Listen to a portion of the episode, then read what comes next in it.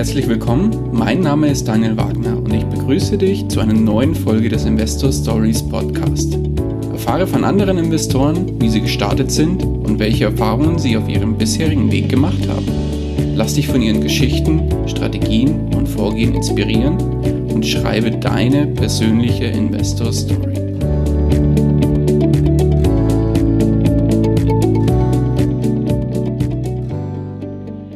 Hallo und herzlich willkommen zu einer neuen Folge des Investor Stories Podcast. Heute zu Gast im Podcast Ronald Kandlat. Ronald war lange Zeit als Rechtsanwalt tätig und wollte nochmal was ganz anderes machen. Aus diesem Grund hat er beschlossen, ein Startup zu gründen und automatisierte Lösungen für rechtliche Problemstellungen anzubieten. Und wie ich finde, ist ihm das mehr als gut gelungen. Mit seinem ersten Projekt isrechtssicher.de macht er Webseiten rechtssicher, wie es der Name schon sagt. Und da er mittlerweile selbst zu den Online-Unternehmern gehört, weiß er, wie wichtig auch passende AGB und andere Verträge sein können. Da bietet er auch dafür mit seinem zweiten Projekt easycontracts.de eine passende Lösung an. Natürlich ist Ronald auch als Investor in unterschiedlichen Bereichen aktiv. Welche Bereiche das sind, wird er uns heute im Interview hoffentlich verraten. Ich freue mich, dich heute begrüßen zu dürfen. Ronald, grüß dich. Ja, hallo. Äh, danke für die Begrüßung und danke für die Vorstellung. Das äh, hätte ich definitiv selber nicht so gut gekonnt. Ja, perfekt. Aber wenn du möchtest, kannst du gerne noch mal was ergänzen mit deinen eigenen Worten, falls ich irgendwas vergessen habe. Nein, also du hast, du hast das, äh, das Wesentliche, das Berufliche auf jeden Fall abgehakt. Also ähm, alles gut. Genau, perfekt. Ja, Ronald, heute bist du ja im Investor Stories Podcast und heute geht's ja auch so ein bisschen um deine Geschichte und was du im Bereich Finanzen und Geldanlage so ein bisschen machst. Ich würde aber, bevor wir da tiefer drauf einsteigen, was du da so treibst, gerne nochmal so ein bisschen die Uhr zurückdrehen und mal schauen, wie ging's denn da bei dir los? Wenn wir so zurückschauen, was waren denn so deine, ja, deine Startpunkte? Wann war so die Zeit, wo du dich für das Thema Investments oder Finanzen vielleicht auch im Allgemeinen interessiert hast? Wie ging's da los bei dir? Oh Mann, ähm, was mir einfällt, äh, wenn ich, äh, wenn du mich jetzt äh, sozusagen ganz weit zurückschickst, dann fällt mir ein, dass mein Bruder früher ähm, immer alles ins Sparschwein gesteckt hat und das Geld sortiert hat und so. Und ich habe das eigentlich nie so gemacht. Also ich äh, schließe daraus, dass ich ähm, damals da noch nicht so dran interessiert war. Auch später, ich sag mal, als, als junger Erwachsener, äh, ich weiß gar nicht, äh, so, ich glaube, ich habe irgendwann mal pflichtschuldig so mit, frag mich aber nicht wo, ähm, naja, da ich Student war, ich glaube zu Studentenzeiten auch noch nicht, also, aber irgendwann später habe ich, glaube ich, mal so pflichtschuldig irgendwie, weil man ja irgendwas machen muss, einen Bausparvertrag gemacht. Das war es dann auch schon wieder. Ja, okay. Ähm, äh, den ich auch, glaube ich, irgendwann aufgelöst habe, weil äh, das hat ja nun gar nichts gebracht. Ja, und dann war ich eigentlich schon Anwalt und äh, dann kommt man ja doch schon in die Situation, dass man äh, auch mal den ein oder anderen Euro über hat. Also vorher habe ich mich da wirklich nicht groß drum gekümmert und das nicht gemacht. Warum nicht? Würde ich heute. War, war nie ein Thema, naja, auch nicht zu Hause oder so? Nein, nein, von zu Hause war es nicht groß ein Thema. Ähm, also wenn überhaupt dann der Bausparvertrag, aber den, den fand ich halt damals schon nicht sexy. Ja. Ähm, wenn es damals das gegeben hätte, was es heute gibt, äh, sehe das möglicherweise anders aus. Ähm, dann hätte ich vielleicht eher mal was gemacht. Das äh, kann schon sein. Und wenn es jemanden gegeben hätte in meiner Nähe, der da mehr macht, äh, ich glaube, wir haben Fußballwetten haben wir mal gemacht. Äh, äh, überall irgendwie Blackjack-Systeme gesucht, aber, aber das kann man nicht als Geldanlage bezeichnen. Nee, nicht wirklich.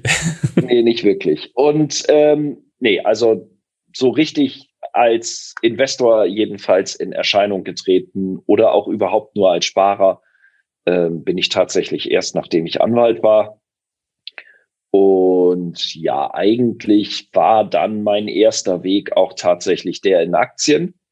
Ich habe äh, nie viel von den allfälligen Beratern, die da so klopfen, klingeln, äh, mailen, was auch immer äh, gehalten, die mir dann eine Rentenversicherung, hm, was auch immer, die gab es natürlich, ja, man wurde Anwalt, dann, äh, ich weiß da, als mein erstes Äh, meine Bank hat mich ewig genervt wegen der Überziehungskredite, als ich noch Student war und als dann das erste dicke Gehalt da war, äh, haben sie sich äh, quasi überschlagen und überkugelt, äh, mir irgendwas anzubieten, was ich denn da erwerben soll.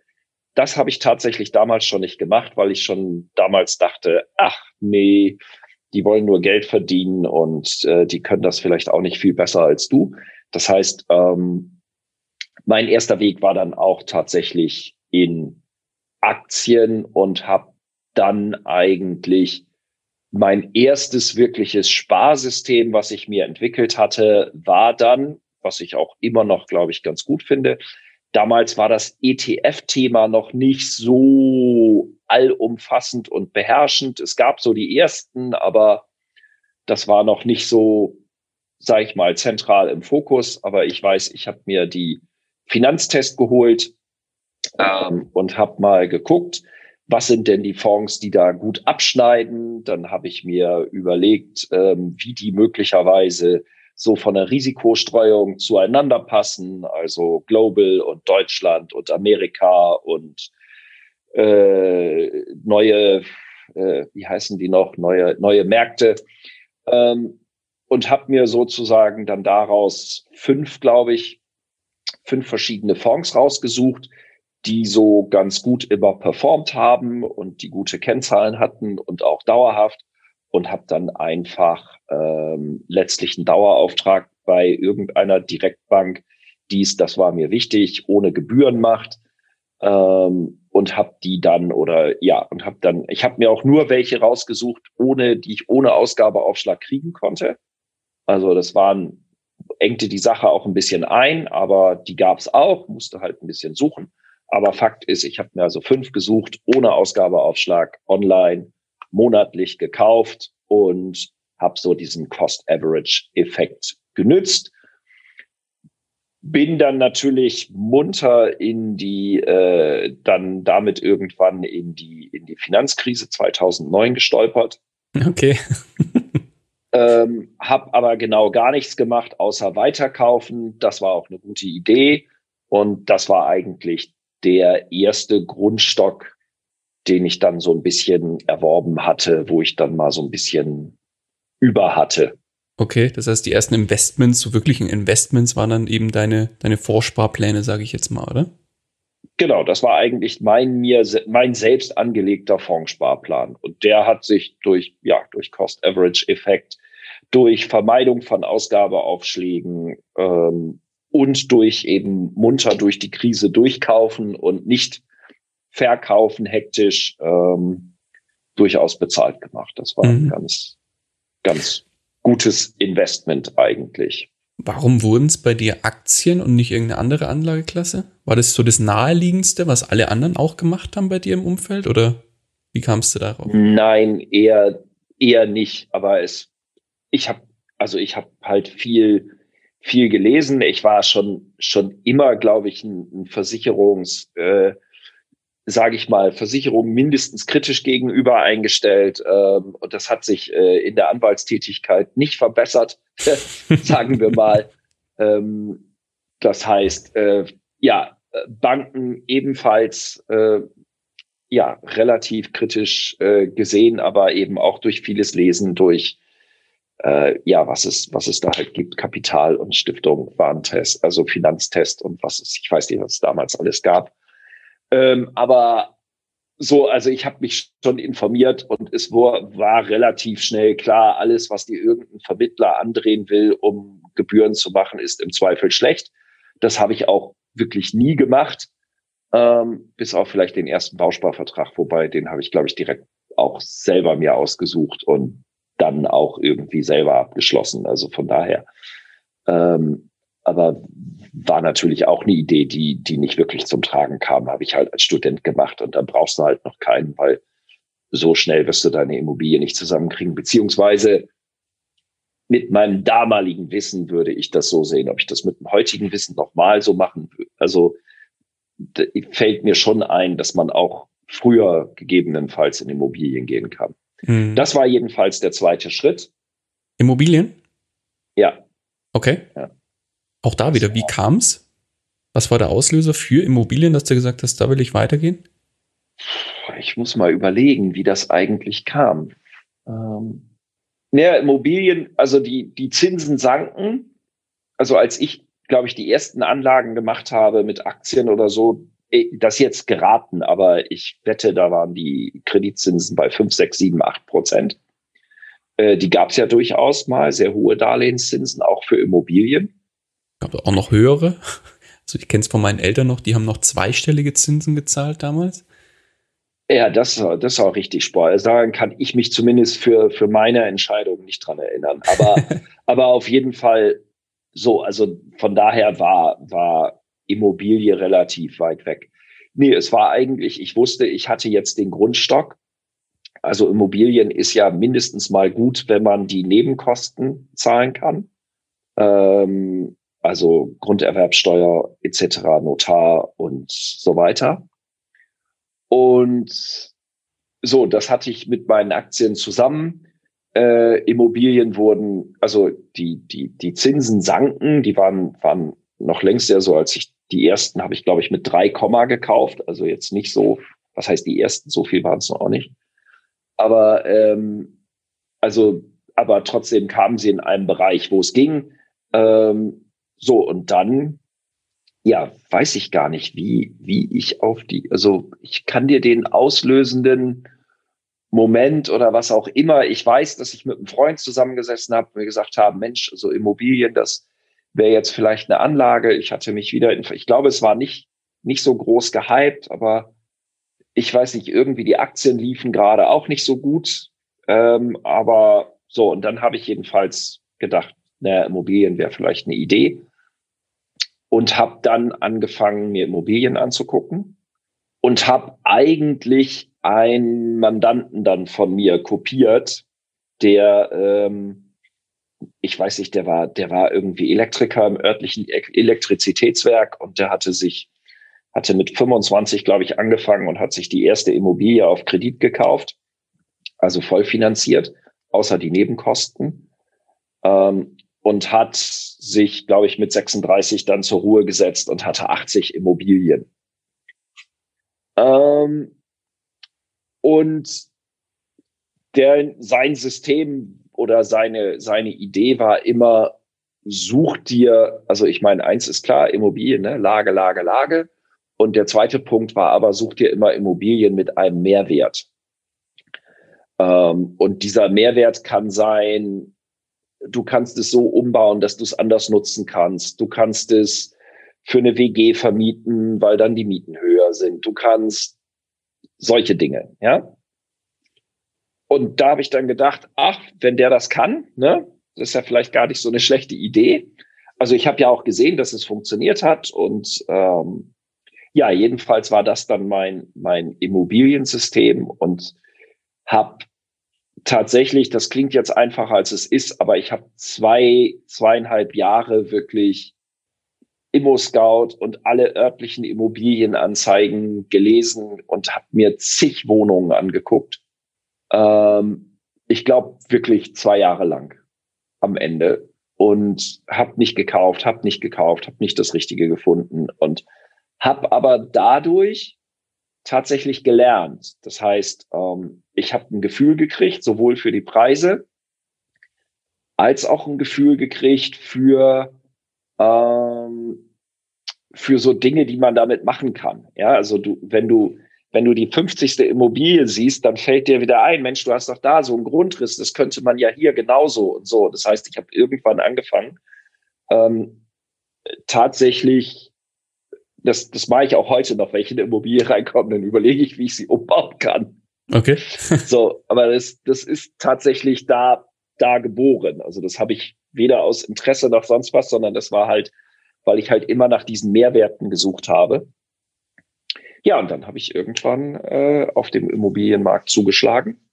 Und ja, das ist bis heute mein größtes Investment. Und ich weiß noch, ich habe mit einem Freund da gesessen und der der immer sagt, oh Mann, die, die Zinsen sinken, man müsste kaufen, aber die Preise steigen ja auch immer.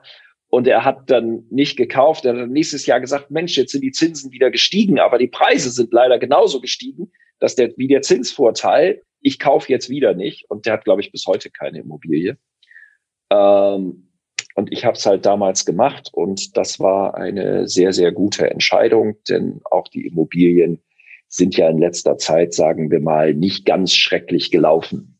Also kann man so sagen, glaube ich. Die letzten Jahre ja. auf jeden Fall. Aber was war dann ja. die erste? Also oder ich vermute mal, du hast mehrere Immobilien gekauft, nicht nur eine. Ich habe mehrere gekauft, genau. Mhm. Also ähm, ein Auslöser war, glaube ich, auch immer noch, dass ich dann auch gedacht habe, man, also die die Zinsen, ich glaube, das war der Auslöser. Die Zinsen wurden so niedrig, dass man sich tatsächlich eben überlegen konnte, ob Mieten noch eine gute Idee ist. Und äh, ich habe auch parallel immer eine eigene gesucht, aber ich habe dann, glaube ich, erst eine Anlageimmobilie, dann eine eigene und dann nochmal eine Anlageimmobilie. Aber die, die Immobilien waren halt zum Beispiel, ja, die eine war halt so, dass man sie sehr gut an eine WG vermieten konnte. Ähm, und die zweite Immobilie zum Beispiel war eben eine, die man teilen konnte. Das heißt, das war eine Fünf-Zimmer-Wohnung, aber äh, man konnte die mit relativ einfachen Mitteln, weil sie zwei Eingänge hatte, zu einer drei oder, oder eine viereinhalb, sehr egal, zu einer zweieinhalb und einer Zweizimmerwohnung machen. Und ja, jeder, der äh, sich ein bisschen dem Mietmarkt auskennt, weiß, dass du mit den kleineren Wohnungen proportional ein bisschen mehr verdienst. Das heißt, ähm, dadurch steigert sich einfach der Ertrag. Ja, und so, so kam es dann zu den, zu den Immobilien mit eben den entsprechenden Mehrwert. Ach so, und übrigens auch ganz wichtig, alle nicht, alle ohne Makler. Ja, also, weil der nimmt dir natürlich schon mal einen ordentlichen Batzen weg vom Ertrag. Das sicher kein Muss. Ja? Also ich will nicht sagen, man darf auf gar keinen Fall eine Immobilie. Ich habe eine mal tatsächlich mit Makler, wo wir selbst drin wohnen, aber die habe ich dann halt vorher so weit runtergehandelt, äh, dass der Makler äh, dann, dann mit drin war. Aber grundsätzlich finde ich halt Makler, äh, ja, wenn man sich das Geld jedenfalls sparen kann, dann ist das gut. Und ich hatte für die Anlageimmobilien war ein großes Kriterium auf keinen Fall mit Makler. Und das hat die Suche auch ein bisschen erschwert. Ja.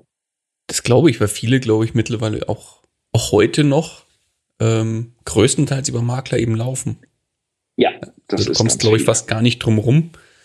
Ähm, nichtsdestotrotz gibt es ja da auch wieder solche und solche. Also da muss ich jetzt äh, mal die, die guten Makler positiv hervorheben. Also ich habe da durchaus auch äh, sowohl sehr, sehr positive Erfahrungen gemacht, als auch natürlich genauso negative diese typischen, ich mache mal schnell mit dem Handy einen, einen Fotomakler und äh, verdienen mir schnell mal ein paar tausend Euro dazu, ähm, versus dem Makler, der das hochprofessionell aufbereitet, die Unterlagen professionell alles aufbereitet, sogar ein Video macht, das in der Videobesichtigung äh, und so weiter möglich ist. Also da gibt's äh, beide Seiten und ich sag mal, der, der richtig viel Arbeit und Zeit und Mühe reinsteckt, der hat in meinen Augen das Geld dann auch verdient, während so ein, ich mach mal schnell ein Foto mit dem Handymakler, die, die habe ich natürlich auch gefressen, ja, an der Stelle.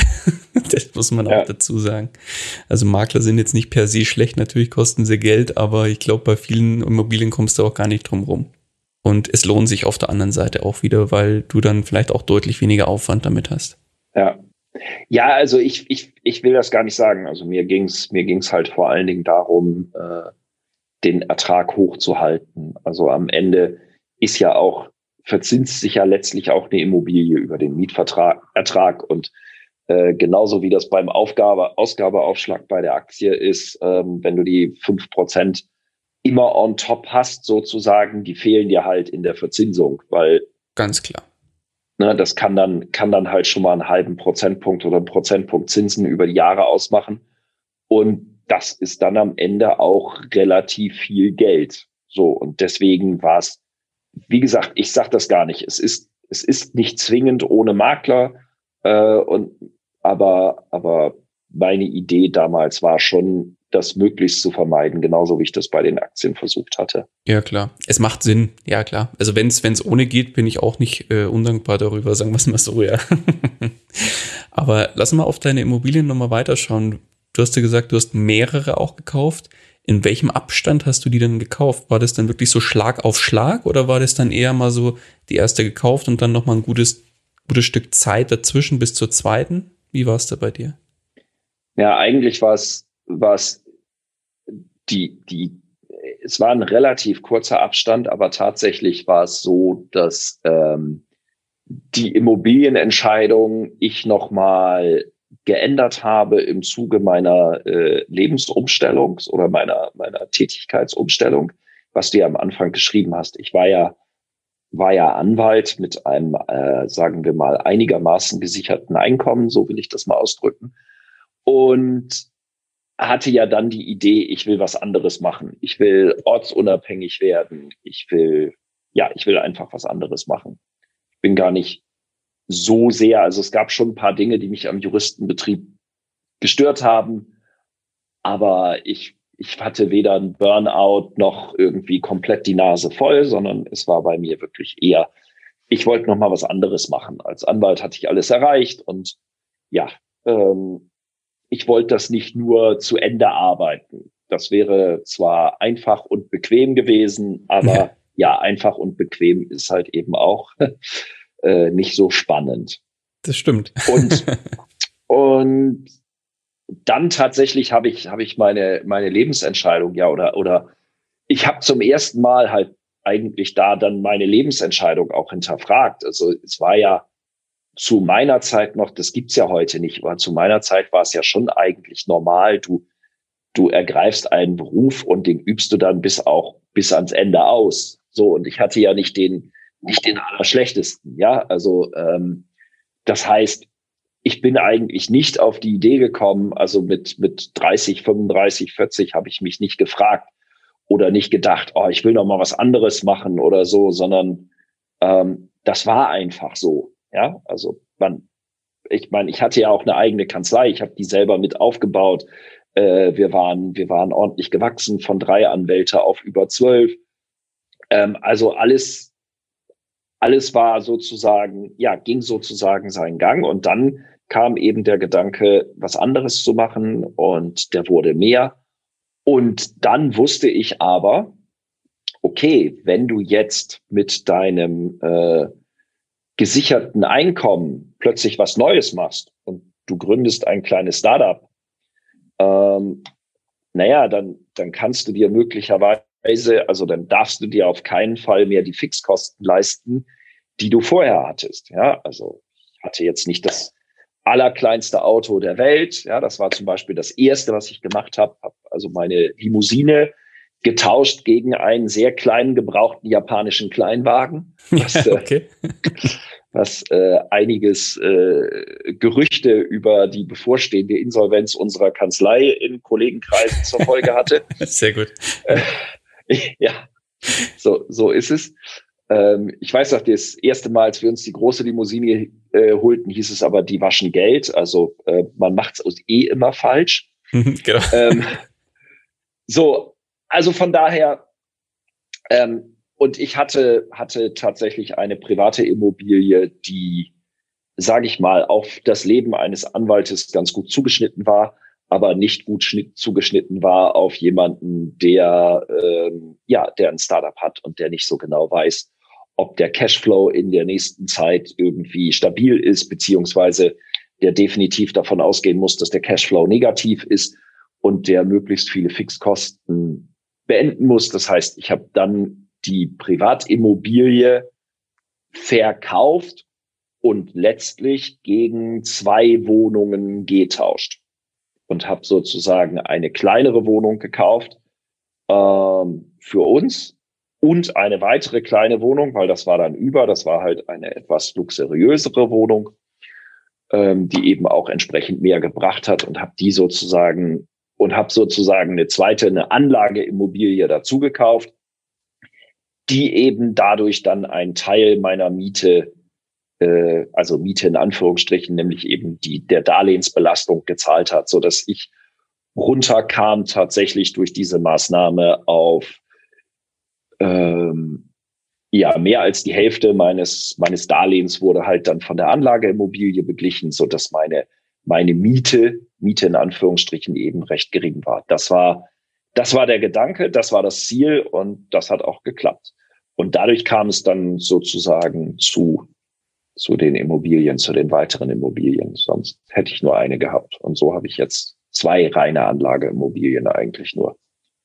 Das heißt, du hast jetzt aktuell zwei Immobilien im Portfolio, oder? Genug. Ah, genug, okay. also, Nein, mehr, also, also äh, okay, ja, aber, aber es ist, ist wirklich äh, nicht viel. Nee, okay, verstanden. Und ja, Immobilien. Also ich habe nicht den Weg, ich bin definitiv nicht den Weg gegangen meines Mandanten und ich bin das auch nie weitergegangen. Ähm, ja, Punkt. Ich weiß gar nicht. Punkt. okay. Ja, also ich hatte dann tatsächlich ja durch die durch die Änderung, dass ich eben das Startup begonnen habe und so. Also wäre ich Anwalt gewesen, hätte ich das Spiel in Anführungsstrichen vielleicht oder geblieben, hätte ich das wahrscheinlich noch mal oder noch zwei, dreimal gemacht. Ja. Weil das war schon ein Erfolgsmodell, ganz klar. Aber dadurch, dass ich wusste, ich habe nicht mehr den Cashflow, also wenn du den keinen gesicherten Cashflow hast äh, und dann äh, hohe Schulden eingehen, das passt halt nicht zusammen. Außerdem, man kriegt, also man kriegt sie auch voll finanziert hin, aber wenn es zu sehr spitz auf Knopf ist, dann bringt das meines Erachtens auch wenig. Das kann man mit 25 machen. Äh, mit der ersten Immobilie, die kann man vielleicht zur Not auch mal spitz auf Knopf rechnen, ähm, weil man da wirklich halt auf die, die, die Mieten und so weiter da nicht angewiesen ist und, und immer noch sein, seine Lebensumstände wahrscheinlich so sind, dass man da nicht so viel Geld braucht, ähm, wie jetzt wir zum Beispiel mit Familie. Und ähm, aber, aber ja, die, die Situation war sozusagen da durch meine Entscheidung dann eben auch vorbei. Okay. Das heißt, du hast das Thema Immobilien erstmal abgehakt. dann bin ich diesen Gang nie gegangen.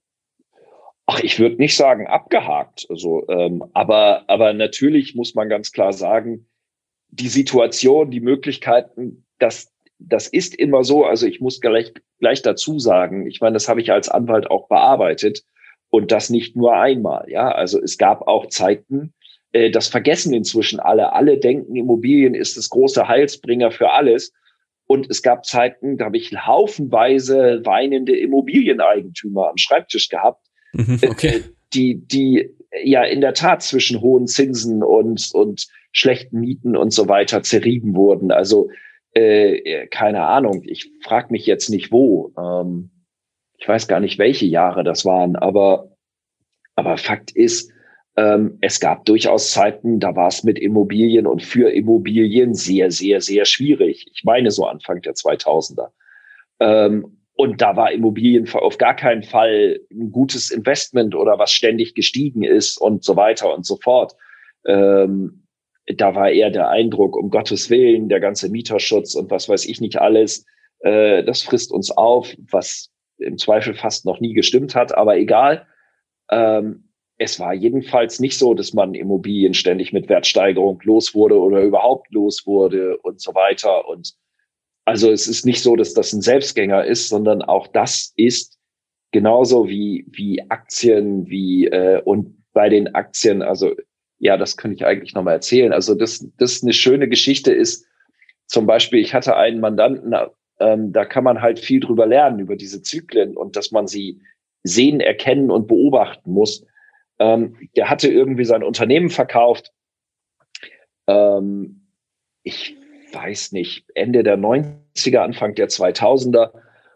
Und nee, nee, nee, schon vorher. Irgendwie in den 90ern hat er sein Unternehmen verkauft. Und ich meine, er hat damals 800.000 äh, Euro einer deutschen, großen deutschen Bank gebracht, die gesagt hat, wir machen Vermögensverwaltung und wir sind da ganz toll und wir legen das an für dich und so weiter und hat gedacht, so, das ist seine Rente fürs Leben. Und die Jungs haben dann angefangen und haben gesagt, oh, total super hier. Was jetzt richtig läuft, sind Internetaktien. Das ist der Burner. Das geht, das rennt. Und haben die ganze Kohle oder jedenfalls einen großen Teil der Kohle in äh, den neuen Markt, in, in Internetaktien und so weiter gesteckt. Und der machte natürlich Puff. Also als der Mandant hinterher kam, hat man in der Rückschau das gesehen. Also ich habe ja die, die Entwicklung gesehen und was die mit dem Portfolio gemacht hatten. Ne? Ähm, da ging es halt um eine, die Frage, ist das äh, Bankberatungsverschulden? So.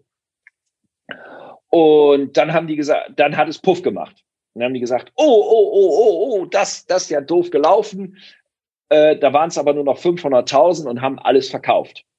Ja, und dann waren es nur noch 500.000. Dann haben sie gesagt, ah, jetzt hier Immobilien und das läuft und gerade auch in Amerika und überhaupt und da gehen wir jetzt voll in Immobilienfonds und haben da voll reingeschmissen und dann kam, ich weiß gar nicht, irgendwann 2005, 7 oder so kam jedenfalls eine große Immobilienkrise und das lief auch nicht. Da haben sie gesagt, oh Mist, Mist, äh, haben alles wieder verkauft. Da waren es nur noch 300.000. Dann haben sie gesagt, ah, Banken, Finanztitel, das ist der Burner, das läuft. Und dann haben sie die ordentlich gekauft. Naja, und dann kam die Finanzkrise. Und als er bei mir stand, hatte er noch 180.000 Euro übrig. Oh, so. wie übel. so, ja. Ähm, und das zeigt einfach, ähm, also es ist ein gutes, und das ist mit den Immobilien, man darf halt nicht vergessen, es gab auch andere Zeiten für Immobilien und die können möglicherweise auch wiederkommen. Mehr will ich gar nicht sagen. Also ich will nur nicht, nur dem Eindruck vorbeugen, dass jetzt jemand da draußen sitzt und sagt, oh, das ist, das muss man auf jeden Fall machen. Und ich sehe natürlich inzwischen Immobilien auch ein Stück weit kritischer. Ich glaube immer noch natürlich, also ich meine, es gibt so viele, natürlich gibt es immer noch gute Immobilien. Äh, es gibt auch äh, Preiswerte, also es gibt, glaube ich, keine billigen Immobilien mehr, aber Preiswerte im eigentlichen Sinne des Wortes gibt es sicher hier und da noch. Aber es ist natürlich viel schwieriger geworden. Ähm, als ich das damals gemacht habe, hättest du quasi, also fast jede, die ich mir angeguckt habe, hätte ich eigentlich am Ende kaufen können, hätte ich immer mit Gewinn gemacht, ja. Ähm, aber das, was du ja vorher auch nicht weißt. Also von daher, ähm, auch da kommt es so ein bisschen auf den Zyklus an, will ich nur sagen. Mhm. Ja, wichtiger Hinweis auf jeden Fall. Und wo denkst du denn, finde ich jetzt nochmal ganz spannend darauf aufzusetzen. Wo denkst du denn, stehen wir denn gerade? Weil viele sprechen ja immer wieder von der Immobilienblase gerade, während andere sagen, ach, wir sind noch lange nicht am Ende des Ende der Fahnenstange angekommen.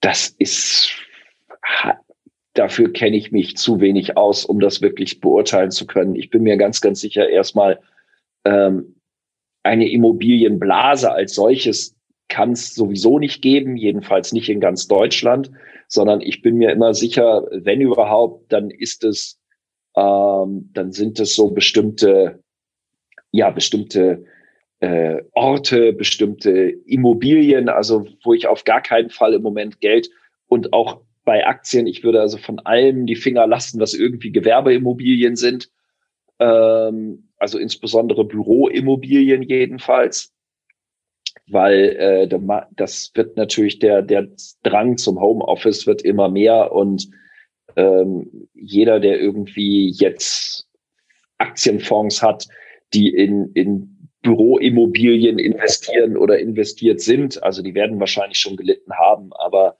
äh, das wäre mit Sicherheit etwas, wo ich definitiv davon ausgehe, dass es wenn es, wenn es überhaupt noch eine Blase ist, also wenn es eine war, dann ist sie geplatzt, aber oder es, es ist auch keine Blase, sondern es ist einfach nur, da hat sich auf jeden Fall der Wind gedreht, da bin ich mir ganz sicher. Und ob äh, Innenstadtläden äh, die ganz große Idee sind oder Geschäftsimmobilien auf dem platten Lande die große Idee sind in Anbetracht von Internet, kann man halt auch äh, bezweifeln. Ja, ähm, also auch da muss man gucken, während, keine Ahnung, äh, Verteilerzentren für Logistik wahrscheinlich eine viel bessere Investmentidee ist gerade.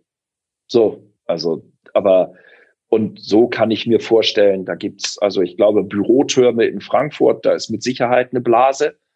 Ähm, oder vielleicht, eine, ich weiß nicht, ob es eine Blase war, aber die sind auf jeden Fall sehr teuer gewesen und ich bin mir sicher, da verfallen die Preise gerade relativ dramatisch. Ähm, ja, so, so muss man da halt, denke ich mal, so gucken und, und eben sehen, wo und wie, wie steht das da, aber äh, mhm. okay. Ja. Wie ist es denn bei dir mit dem Thema ja, Investments dann letztlich weitergegangen? Weil ich weiß ja von dir, du bist dann auch noch in eine andere Anlageklasse übergegangen, und zwar das Thema Kryptowährungen. Wie kam denn das bei dir ins Spiel? Ja, ähm, ja, Krypto kam bei mir eigentlich tatsächlich aus einem rein beruflichen Interesse. Also ich hatte ja den, den, den Gedanken, die Anwalterei zu verlassen, äh, beziehungsweise Anwalt. Also ich hatte gar nicht ursprünglich die Idee, also ich wusste nicht so genau, was ich machen wollte. Ich weiß noch, ich habe ein, so ein Evernote-Notizbuch gehabt mit so 50 Ideen, was ich machen könnte. Ah, okay. Ähm, und da waren auch äh, ganz abstruse, also was heißt abstruse? Da war auch sowas bei wie äh, nochmal programmieren lernen und äh, mit was Technischem anfangen und ich weiß nicht was. Also alles Mögliche. Und ja, ich habe also, aber eben Teil meiner Ideen waren eben auch die Frage, wie kann ich äh, Recht automatisieren? Äh, und da war halt so ein bisschen mein Gedanke, der auch, glaube ich, gut war. Ich wollte halt ortsunabhängig werden und äh, ich habe aber gedacht, und das war auch ein guter Gedanke, glaube ich, ähm, es ist schon ganz gut, wenn ich irgendwo bleibe, wo ich meine Craft habe. Ja, also meine, mein Handwerk. Und äh, ich wusste, mein Handwerk ist Jura, Jura und ich. Äh, ja, wir sind eigentlich immer ganz gut zusammen klargekommen. Ich war gut zu Jura, Jura war gut zu mir. Ähm, das heißt, das, das wusste ich, das kann ich, äh, da kenne ich mich aus. Und ja, dann war eben der Gedanke, okay, wie kann ich, wie kann ich Jura äh, automatisieren? Wie kann ich äh, äh Law and Tech, äh, Legal Tech heißt es ja, äh, was kann man da machen? Und da ist dann tatsächlich ja in der Tat, äh, da gibt's ja die Smart Contracts und die Blockchain.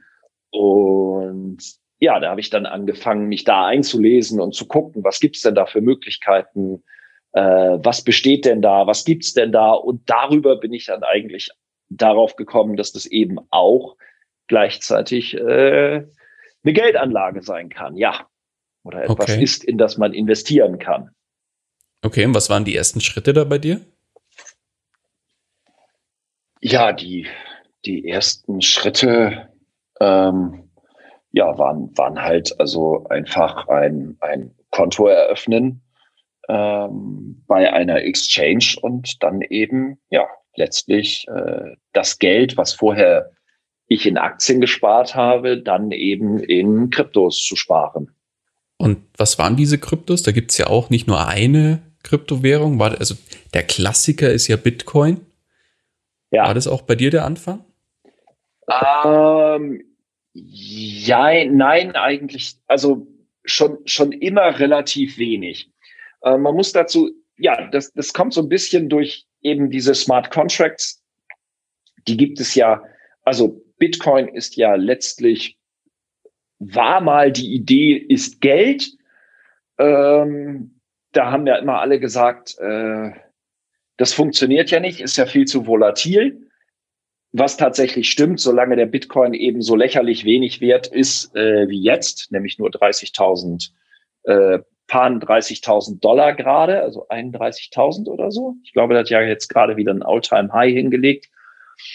Ähm, wenn der halt äh, 300.000 wert ist, dann, also es ganz viele davon gibt, weil wenn er nämlich die Weltwährung würde, dann ist natürlich 30.000 für einen Bitcoin geradezu lächerliche Bewertung, ähm, wenn man sich mal überlegt, wie viel Geld es so auf der Welt gibt, dann schwankt er natürlich auch weniger. Ja, also das ist immer das, was die Kritiker äh, nicht gesehen haben, glaube ich. Aber es gibt andere Gründe, warum Bitcoin tatsächlich äh, als Geld nicht taugt und wahrscheinlich auch kein Geld wird. Und in Wirklichkeit ist es, glaube ich, auch schon äh, abgelöst. Das weiß vielleicht oder es wissen jedenfalls nicht so viele.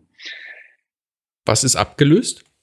Die Geldfunktion von Bitcoin. Bitcoin sollte, so also die mhm. Idee war, Bitcoin hat zwei, hatte zwei Wertversprechen damals und hat es für viele Leute noch heute, nämlich Tatsache, dass es sozusagen Geld ist und aber das Hauptversprechen, was auch jetzt, glaube ich, immer stärker im Vordergrund steht und was auch immer noch stimmt, eben Store of Value. Also dass Bitcoin eben ein Store of Value ist, der äh, letztlich wie Gold in der Lage ist, ähm, Werte aufzubewahren, sicher. Das ist ja auch viel einfacher als Gold ähm, aufzubewahren. Und ähm, tatsächlich ähm, ist das auf jeden Fall noch eine valide Funktion, weil es eben diese Begrenzung auf die 21 Millionen Bitcoins gibt, die, wo mehr halt dann nicht oder grundsätzlich nicht entstehen können. Ja. Mhm. An dieser Stelle möchte ich dir einen Werbepartner von uns vorstellen, und zwar die mobile Bank N26 aus Berlin. Ja, du hast richtig gehört, die mobile Bank. Mit dem kostenlosen N26 Girokonto bist du 100% mobil auf deinem Smartphone unterwegs und damit völlig unabhängig von Öffnungszeiten und genießt trotzdem den N26 Kundenservice. Dass bei deinem mobilen Konto höchste Sicherheitsstandards garantiert sind, versteht sich davon selbst. Auch das Einloggen per Fingerabdruck oder Gesichtserkennung ist jederzeit möglich. Du möchtest zum N26 Girokonto wechseln? Dabei unterstützt sich das Team von N26 sehr gerne. Und als Hörer des Investor Stories Podcast habe ich gemeinsam mit N26 etwas ganz Besonderes für dich vorbereitet. Du tätigst deine erste Zahlung von mindestens 15 Euro und erhältst im Gegenzug 15 Euro von N26 auf dein neues Kundenkonto gut geschrieben. Den Link zum N26 Girokonto und weitere Informationen findest du in den Show Notes oder unter investor-stories.de slash N26. Und jetzt wünsche ich dir viel Spaß beim weiteren Interview. Jetzt hast du vorhin so schön das Stichwort Smart Contracts genannt. Nimm uns doch da mal bei der Hand, was steckt denn da dahinter? Naja, der Punkt ist, die, also der Bitcoin ist ja 2008, wenn man so will, erfunden worden. Das ist ja auch eine witzig, also eine Wahnsinnsgeschichte von einer, einem gewissen Menschen, der sich Satoshi Nakamoto nennt. Und Satoshi Nakamoto hat äh, 2008, wir erinnern uns an unsere Geschichte, äh, ich habe ich zweimal erwähnt, die Finanzkrise, also auf dem Höhepunkt der Finanzkrise, Subprime-Krise, ja, die ganzen wertlos verbrieften äh, äh, Forderungen, die geplatzt sind und die Reaktion der Notenbanken dann halt endlos Geld zu drücken, Klammer auf, das sehen wir ja gerade wieder, Klammer zu, mhm. wenn auch mhm. aus anderen Gründen. Ja. Ähm, und da hat Satoshi Nakamoto hat dann tatsächlich also sich hingesetzt und hat den Bitcoin programmiert äh, und in die Welt gesetzt und hat ein sogenanntes White Paper dazu geschrieben und im Internet veröffentlicht, in dem in Kurzfassung steht, was die äh, Notenbanken alle mit dem Geld machen und die Staaten, das ist ein Verbrechen. Und äh, es wird Zeit, dass es ein Geld gibt für die Menschen. Und dieses Geld hat er geschaffen. Man weiß bis heute nicht, wer er ist. Ähm, gibt auch Spekulationen, dass er nicht alleine war, sondern ähm, dass, äh, dass es eine Gruppe ist, gewesen ist. Aber wie auch immer, tatsächlich gab es die Software Bitcoin äh, und äh, ja, die konnte jeder sich runterladen und die war eben in der Lage, Transaktionen aufzuzeichnen und war in der Lage ähm, und hatte eben das Versprechen ähm, oder nicht das Versprechen, sondern hatte in ihren Core einprogrammiert, dass eben nur 21 Millionen davon gemeint werden. Äh, Mining funktionierte früher mit normalen Rechnern, inzwischen funktioniert es nur noch mit Grafikkarten und auch das nur in riesiger Menge beziehungsweise mit spezialisierten äh, Computern. Ähm, da muss man ja letztlich am Bitcoin-Netzwerk teilnehmen und muss der Rechner Rechenoperationen lösen. Und wenn die zufällig richtig sind, ähm, dann kriegt man sozusagen einen Bitcoin als Belohnung. Und, hört sich jetzt einfacher an, als es ist. äh, hört sich einfacher, als es ist. Da, da braucht man gar nicht drüber nachdenken. Das schafft man nicht. Und äh, ich habe gerade woanders äh, definitiv jeder, der euch irgendwie erzählt, ihr sollt in Mining von Bitcoin investieren, ähm, sofort äh, Kontakt abbrechen, nie wieder mit reden. äh, das ist äh, definitiv alles äh, Unfug und Scam. Okay. Und ähm, ja, ich, ja, ich wüsste nicht, dass es da, da gibt es kein, keine sinnvollen Anbieter mehr, glaube ich. Ähm, wenn es doch noch einen letzten gibt, möge er mir verzeihen, aber äh, wenn es einen gibt, dann gibt es mindestens 10.000, die äh, definitiv Betrüger sind. So, ähm, Also, das war, das war der Gedanke. Und ja, und dann gab es, ähm, ach so, und dann, das ist mir wichtig noch zu sagen, man, also wenn ihr je hört, dass irgendjemand sagt, das ist alles irgendwas Schreckliches oder was Böses oder so, so ist der Bitcoin geboren. Der ist als Geschenk an die Menschheit gedacht gewesen. Und das ist er auch. Ja? Das ist ein, ein durch und durch ein basisdemokratisches System. Ja? Also die Mehrheit der Miner entscheidet über das, was in diesem System passiert. Es ist, ähm, es ist vor allen Dingen fundamental und das ist ganz wichtig und das ist eine ganz neue, sogar am Ende eine ganz neue Art zu denken. Es ist dezentral. Ähm, was heißt dezentral? Dezentral heißt, es gibt halt keinen mehr dazwischen, zwischen dir und deinen Mitmenschen, der dich in irgendeiner Weise beschubsen kann, der irgendwas dazwischendurch rausholen kann und ähnliches mehr. Ja, also der eben Banken, Versicherungen, alle die brauchst du nicht mehr, weil, ähm, weil es keinen Intermediär mehr gibt, weil Bitcoin peer-to-peer -peer den Kontakt ermöglicht, direkt von einem zum anderen, absolut äh, fälschungssicher ähm, und eben diese die Rechner, die diesen Bitcoin bedienen, liegen auf unzählig vielen Computern in aller Welt und können deshalb eben auch nur sehr, sehr schwer angegriffen und kontrolliert werden. Das ist der Grundgedanke vom Bitcoin gewesen und der ist fundamental gut, was nicht heißt, dass nicht irgendwelche Leute natürlich ähm, den auch nutzen können, um Drogen im Darknet zu kaufen und auch genutzt haben natürlich. Äh, auf der anderen Seite, äh, das wurde mit Bargeld und mit Gold und mit Edelsteinen und mit Zigaretten und ich weiß nicht was auch schon gemacht. Von daher ähm, ist das vielleicht kein fundamentales Gegenargument. Nein, ist es definitiv nicht. So, dann kam jemand, Vitalik Buterin, und der war damals 17 und hat gesagt, naja, das ist ja alles ganz schön mit diesem Store of Value und so weiter.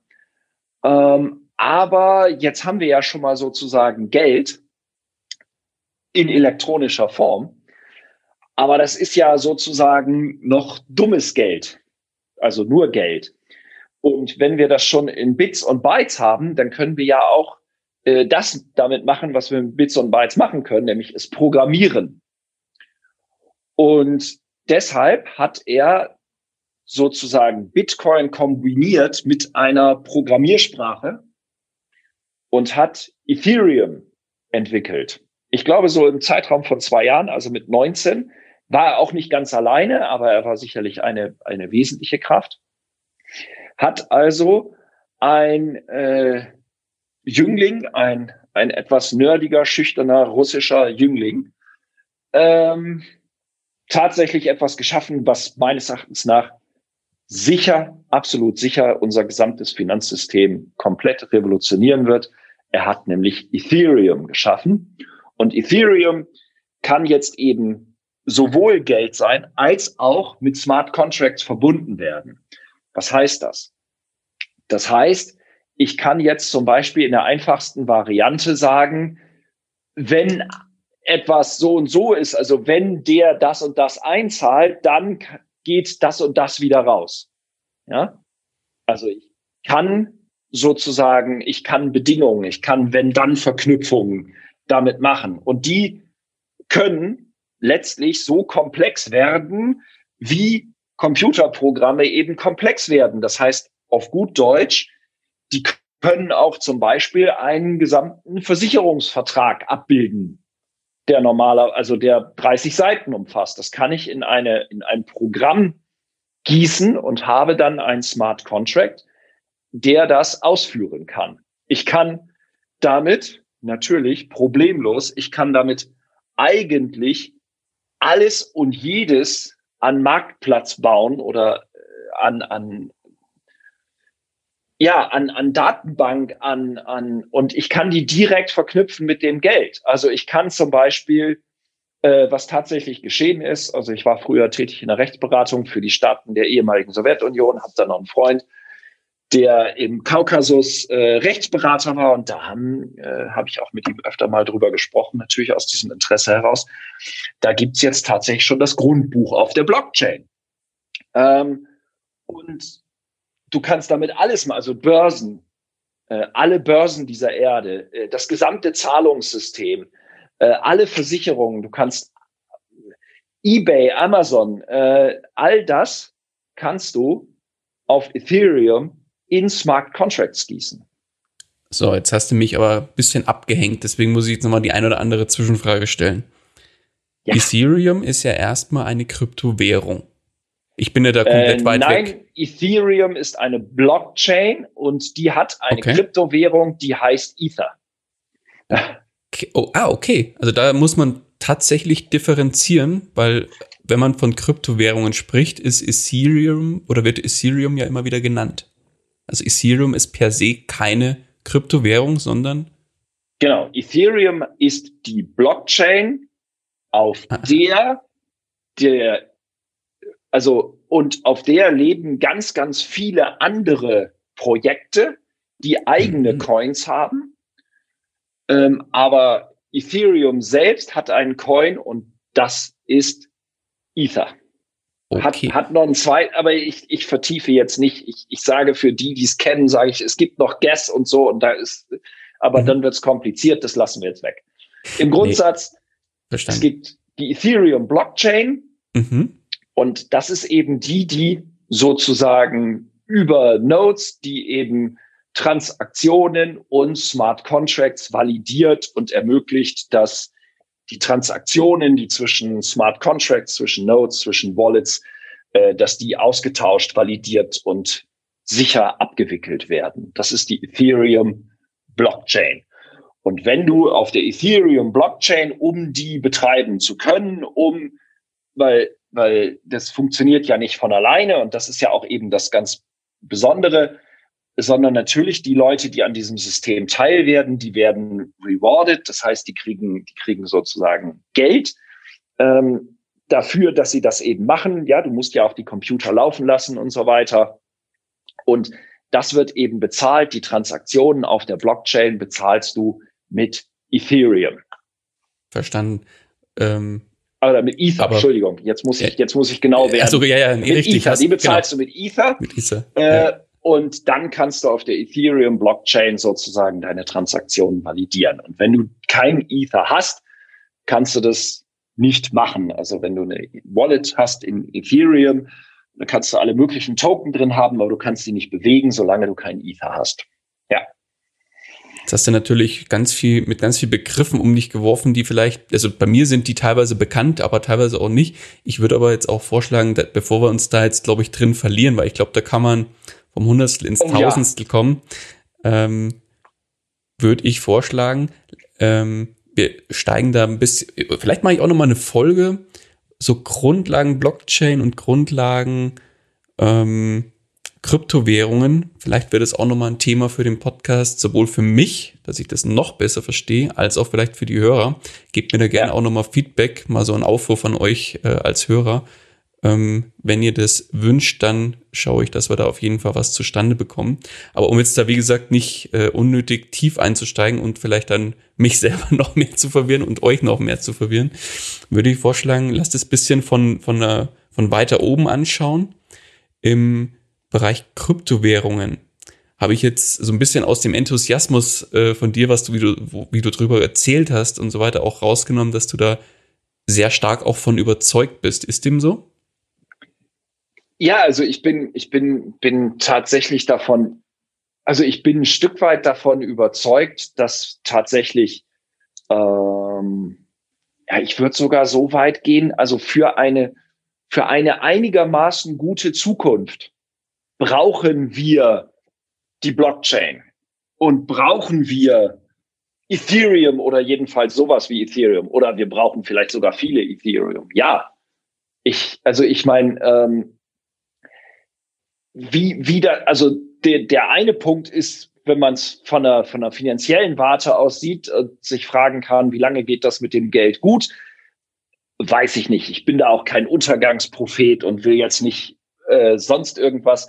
Aber mir geht es eigentlich weniger um die Geldfunktion, sondern mir geht es eigentlich darum, um die Dezentralität. Und ich glaube, Dezentralität ist etwas, was fundamental wichtig ist und, und wahnsinnig viel wichtiger wird und insbesondere der Privacy-Aspekt der, der Blockchain, das ist, glaube ich, fundamental wichtig. Ja, wenn wir uns in Zukunft noch gegen einen totalitären Staat oder gegen totalitäre Machtübernahmen versuchen wollen zu wehren, Klammer auf, wer wissen will, wie das funktioniert und wie das, ähm, wie das ausgeht, äh, kann gerne mal nach Hongkong gucken, Klammer zu.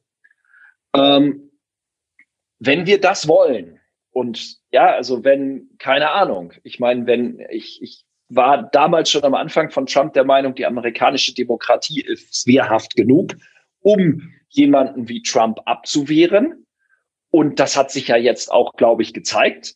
Äh, da gibt's noch die letzten Zuckungen, aber die werden sich auch erledigen. Nur, ja, solche Menschen, ja, die kann man, das kann man ja auch, ne, wenn da noch ein paar, paar mir äh, äh, enttäuschte äh, alte weiße Menschen sind, äh, die den wählen und und äh, wenn, wenn er ein bisschen länger Zeit hat, ähm, den ein oder anderen äh, demokratischen Verteidiger, wie zum Beispiel eben oberste Gerichte, zu beseitigen, dann kommen eben ganz, ganz schnell Gesetze wie das Bargeld ist abgeschafft. Ja, aber jetzt stell dir mal vor, das Bargeld ist abgeschafft.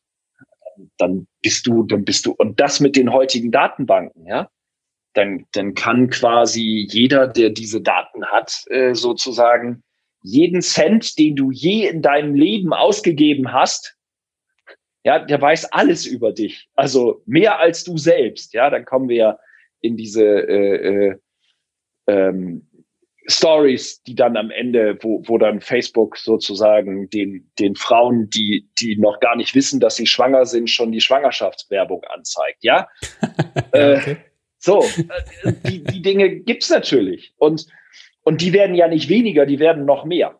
Und wenn wir das irgendwie noch versuchen wollen, in irgendeiner Weise eine Verteidigungslinie gegen zu haben, dann werden wir Dezentralität brauchen und dann werden wir Blockchain brauchen. Und das wird ja vielleicht eine der wichtigsten Gegenpole gegen diese immer stärker werdende Überwachung, die, die wir überhaupt noch haben. Ähm, und ich glaube schon, dass das ja fundamental wichtig ist. Es gibt wahrscheinlich schon Länder, also wo es gibt jetzt schon Länder, wo zum Beispiel jedenfalls diese Geldfunktion der Blockchain elementar wichtig ist. Ja, gucken wir nach oh, Venezuela, okay. gucken wir nach Argentinien, gucken wir ein Stück weit in die Türkei. Ja, wir haben in der Türkei, und das ist, glaube ich, gehört die zu den 20 größten Volkswirtschaften der Welt, bin ziemlich sicher, ja, wo wir Inflationsraten hatten äh, deutlich über 30 Prozent. Ähm, so, das überleg dir mal. Ja, da hast äh, du kriegst deinen Scheck und du weißt, nächsten Monat äh, ist der schon mal 10 Prozent weniger wert. So, dann, dann fängt aber das Grübeln an, was du mit dem Geld machst. Und äh, wenn wir das Hauptbeispiel ist sicherlich Venezuela, ja, da ist die Inflationsrate, keine Ahnung, also das ist Geld gar nichts wert, ja. Das ist, wenn du es nicht am Tag, wo du es kriegst, äh, ausgibst, dann, dann ist es nichts mehr wert, also nur noch die Hälfte wert, ja. Wir hatten sowas ja auch mal in Deutschland äh, nach dem Krieg, ja. Es ist jetzt nicht so, dass es äh, nur äh, abstruse äh, Staaten treffen kann. Und, und da ist es tatsächlich so, dass ich meine, die Kryptowährung Dash sozusagen gewonnen hat und das in Venezuela wenn du etwas kaufen willst, dann äh, kaufst du das in Dash und nicht in der nationalen Währung, sondern kaufst es mit einer Kryptowährung. Hat sich das da durchgesetzt? Das hat sich da als ach, da, ich, ich bin nicht in Venezuela, aber nach dem, was man hört, ist das auf jeden Fall da sehr stark verbreitet. Ich nehme an, es wird auch andere Kryptowährungen geben. Es, jeder in Venezuela, der irgendwie äh, ähm, also du wirst, du siehst das auch manchmal in, in, in Kryptoforen, dass eben Venezolaner da ganz viel unterwegs sind und ähm, es gibt ja auch manchmal so bestimmte Aufgaben mit Rechnern, die man dann erledigen kann. Äh, da sind auch gerne Venezuela, Venezolaner genommen, ähm, weil, weil für die natürlich, wenn die da irgendwie mit 50 mit einem Coin im Wert von, von 50 Dollar, es gibt ja jetzt äh, diese, diese Wahnsinnsstory äh, von, von, ähm, von Uni, Uniswap. Das ist eine Kryptowährung für eine Kryptobörse, wo man Kryptos handeln kann. Die haben einen Airdrop gemacht.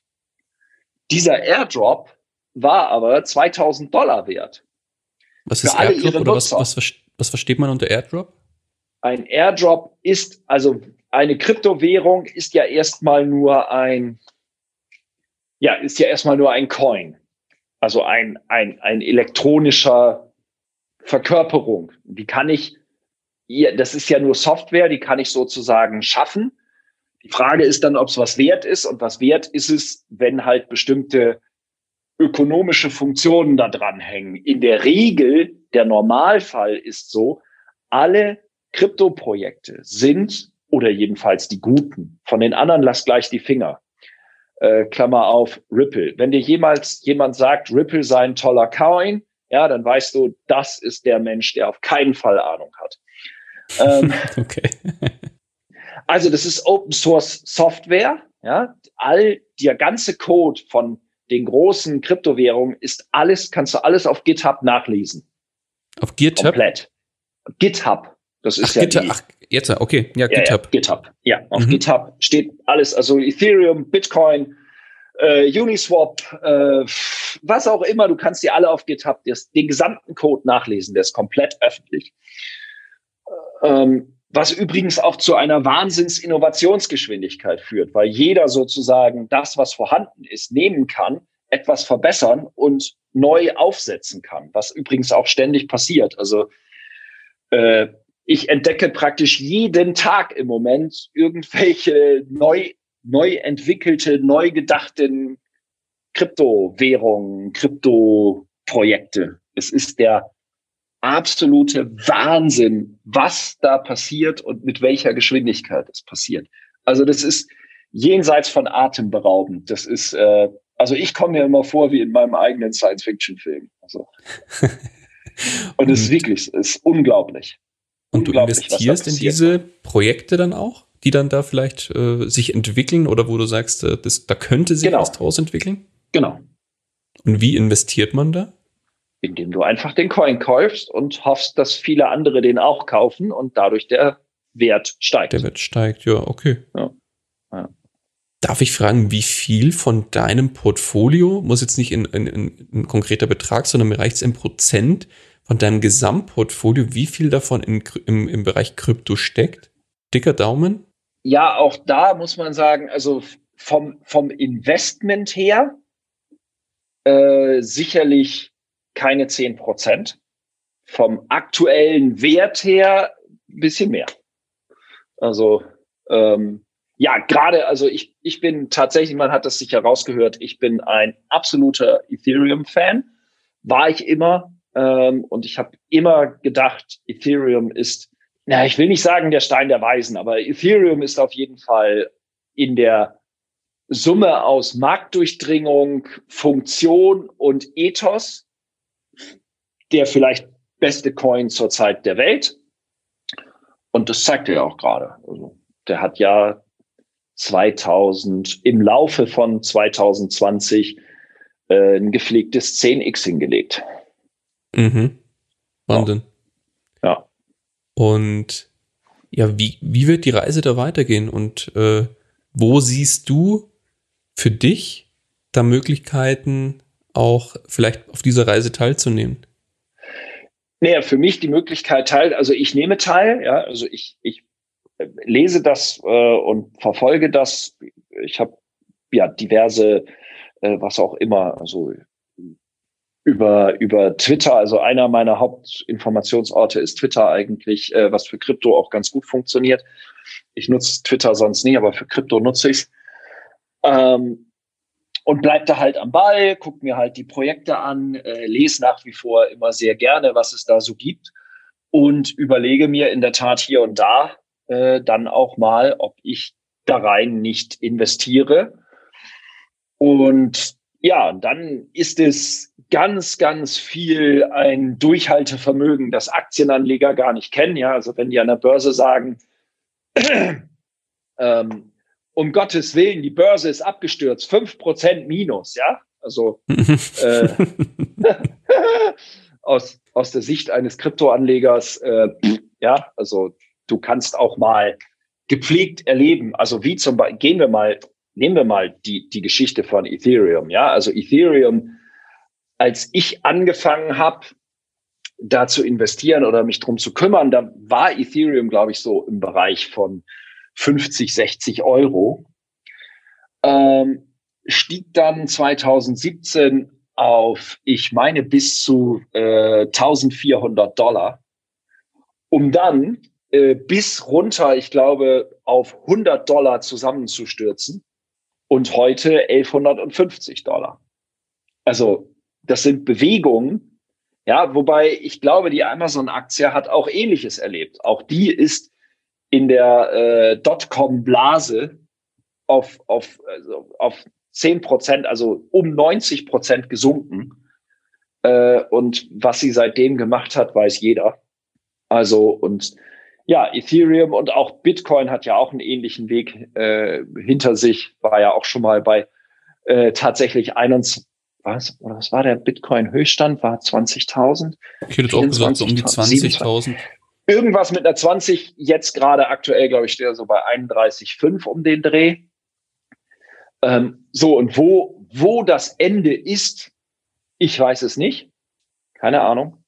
Ähm, ich weiß, ich halte es für gesellschaftlich wichtig.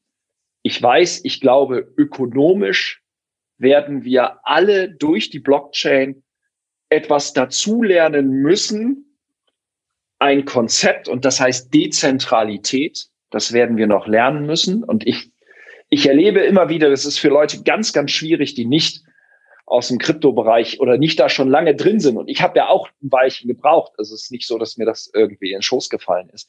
Aber um diese Dezentralität, die muss man verstehen, glaube ich. Und die werden wir, die wird ein, ein ganz, ganz wichtiger Entwicklungspunkt für die nächsten 20, 30 Jahre werden wo wir alle noch stark umlernen müssen. Und wir sind alle es gewohnt, nach Vertrauenspersonen zu suchen, äh, nach Banken, nach Versicherungen, nach einem Vermittler, nach ich weiß nicht wem. Ähm, und das nimmt uns die Blockchain eben komplett, ähm, was sie aber auch eben fantastisch viel billiger macht. Ähm, ja, also nehmen wir zum Beispiel mal Uniswap. Ja, also Uniswap. Also es ist, es ist man kann sich das nicht vorstellen, was und wie das existiert. Uniswap ist geboren, ähm, ist ein, ein, ich versuche jetzt mal das wegzulassen, wie es funktioniert, aber ist im Prinzip geboren aus einem Blogpost von Vitalik Buterin, der mal geschrieben hat, ja, man könnte ja irgendwie, äh, also einen Marktplatz auch mal anders denken. Und dann hat ein gewisser Hayden Adams und ein paar andere Leute hat sich überlegt, ah, das können wir doch mal programmieren. Und er hat das programmiert. Und das Ergebnis war Uniswap. Das hat er einfach so gemacht. Ja, also hat er nicht, ähm, das ist, das ist ein reines Goodwill-Projekt gewesen. Ja, und dann haben die Uniswap gebaut. Und äh, damals war halt alles in der Hand von sogenannten CEXes für Centralized Exchanges. Und es gab noch keine DEXs für Decentralized Exchanges. Und der Weg ist halt, das ist der ökonomische Weg, von Centralized zu Decentralized. Und weil, keine Ahnung, es gibt sicher Fälle, wo Centralized auch seinen Wert hat, aber in 80 Prozent der Fälle eben nicht. Und äh, 80 Prozent der Weltökonomie ist ja ein bisschen was. Äh, monetär. Mhm, so. Bisschen was, ja. Ja, ja, es äh, kommen, kommen, kommen ein paar Euronen zusammen. So. Ähm, also, und dann haben die, haben die dieses Uniswap gebaut und dann äh, stand das da und dann konnte man da seine Token handeln. Und inzwischen ist Uniswap tatsächlich größer als die größte Sex der Welt. Also die größte Centralized Exchange. Es wird mehr auf Uniswap getauscht, dezentral, ohne Intermediär, peer-to-peer. -peer. Äh, ich, ich weiß gar nicht. Jedenfalls reden wir da über richtig Traffic. Ich, ich komme ja auch immer durcheinander, weil die Amis immer in Billionen, das ist ja bei uns die Milliarden und so. Da muss man immer ein bisschen aufpassen mit den Zahlen. Deswegen sage ich die jetzt nicht, die kann jeder im Internet, wer es will, selber nachlesen und recherchieren. Fakt ist, unglaubliche Transaktionsvolumina, äh, die da über Uniswap getauscht werden. Und dann, und das ist das, das ist the beauty of, also das ist ja nur ein Softwareprogramm. So, und jetzt hat der Hayden Adams gesagt, okay, ähm, wir können ja auch einen Token schaffen. Also wir können ja auch Uniswap der Community geben. Also hat er programmiert einen Token und dieser Token, ah, jetzt muss ich wieder ein Wort sagen, bildet ein DAO, ein Decentralized Autonomous Organization und also letztlich ein demokratisches Panel, das bestimmt, wie mit der Software verfahren wird. Ja, das wird also sozusagen einimplementiert in die Software eine Entscheidungsfindung und nur basierend auf dieser Entscheidungsfindung, die auf der Blockchain passiert, kann die Software geändert werden. Und hat also einen Token geschaffen, den Uniswap Token. So. Und dann hat er gesagt, so, und wie gebe ich das denn jetzt an die Community? Ja, also wie kriegen wir das jetzt raus an die Menschen? Dann haben die gesagt, und machen wir einen Airdrop. Und ein Airdrop hat, haben die halt geguckt, wer hat je in seinem Leben Uniswap genutzt?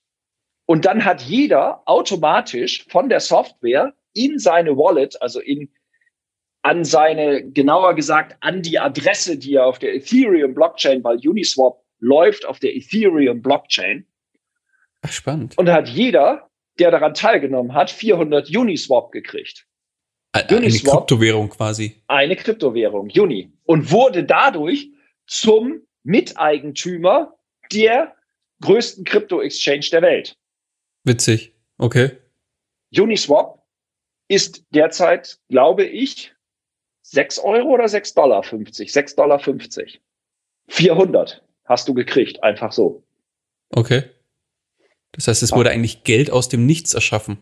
Es wurde Geld aus dem Nichts erschaffen. Der stand auch zwischendurch bei zwei Dollar, so ist es nicht. Ja, also ähm, der Wert dieses Token ist natürlich abhängig davon, wie viele Menschen meinen, dass sie in diese Exchange investieren wollen. Aber da das eben mehr geworden sind, ist er jetzt 6,50 Dollar wert. Das heißt, und es gibt tatsächlich äh, Tweets, die kannst du nachlesen aus den Philippinen, wo jemand geschrieben hat, hallo, ich habe mal eben 400 Uniswap gekriegt, ja, ich habe dafür für, für irgendwie 10 Dollar mal, mal was exchanged und habe jetzt äh, 2000, 3000, weißt du, was damals wert war, äh, äh, äh Dollar gekriegt. Ich habe gerade meine gesamten, äh, äh, mein gesamtes Studium damit bezahlt. Danke okay. Uniswap. Ja, die gesamte Hilfe des amerikanischen Staates für die Corona-Krise an seine Bürger waren 600 Dollar. Jetzt sollen 200 Dollar werden. Uniswap hat an die ganze Welt, an seine Benutzer einfach stumpf mal eben, sagen wir 2000 Dollar rausgeworfen, zweieinhalbtausend Dollar rausgeworfen. Nach heutigem Wert sind es ja, sind das zwei, zwei sieben oder so. Ja. Mhm. Ach, wie geil. Das sind ja coole Geschichten das sind die richtig äh, schönen Geschichten, die dann, ja, glaube ich, auch zu, zu Motivation führen, sich mit dem Thema mal, mal beschäftigen zu müssen eigentlich, oder? Also wir werden nicht drum rumkommen. Also ich, ich, ich bin mir sicher, ähm, dass da, da gibt's keinen Weg hinter zurück. Ja, also nochmal, es gibt definitiv schon in Staaten Klammer auf Georgien, Klammer zu. Schweden ist da dran und wird demnächst fertig sein, wo das Grundbuch auf der Blockchain läuft. Ja, also äh, es gibt eine, eine Erlaubnis inzwischen der amerikanischen Bankenaufsicht, die sagt, Banken ist es erlaubt, untereinander mit sogenannten Stablecoins, oh, oh Junge, ich könnte so ewig weitermachen, also ich. Äh, ich sehe schon, ich glaube, wir müssen noch mal eine zweite Folge machen, wir zwei. Wo wir, wir uns können so Thema ewig Krypto weitermachen mit. Also ja, die dürfen ihre Interbank-Geschäfte. Ich meine, ja. auch da, es ist ja, ja, du kannst die alle viel besser, viel transparenter ähm, über die Blockchain laufen lassen als über irgendwelche Clearingstellen von äh, Kontoüberweisungen. Nur, nur mal am Rande. Ich, ich kenne einen Schweizer, ähm, der, der, der macht quasi nichts anderes als äh, Goodwill, also äh, als, als, nein, als, als ähm, Arbeit für, für wohltätige Projekte mit Hilfe von Blockchain. Und nur auch da eine, eine Geschichte, aber eine Wahnsinnsgeschichte. Ja, ähm, da haben die zum Beispiel ein Hilfsprojekt gehabt. Ich weiß nicht, irgendein afrikanischer Staat, wo es um Gelder ging für, äh, für irgendwelche Nationalparks. So.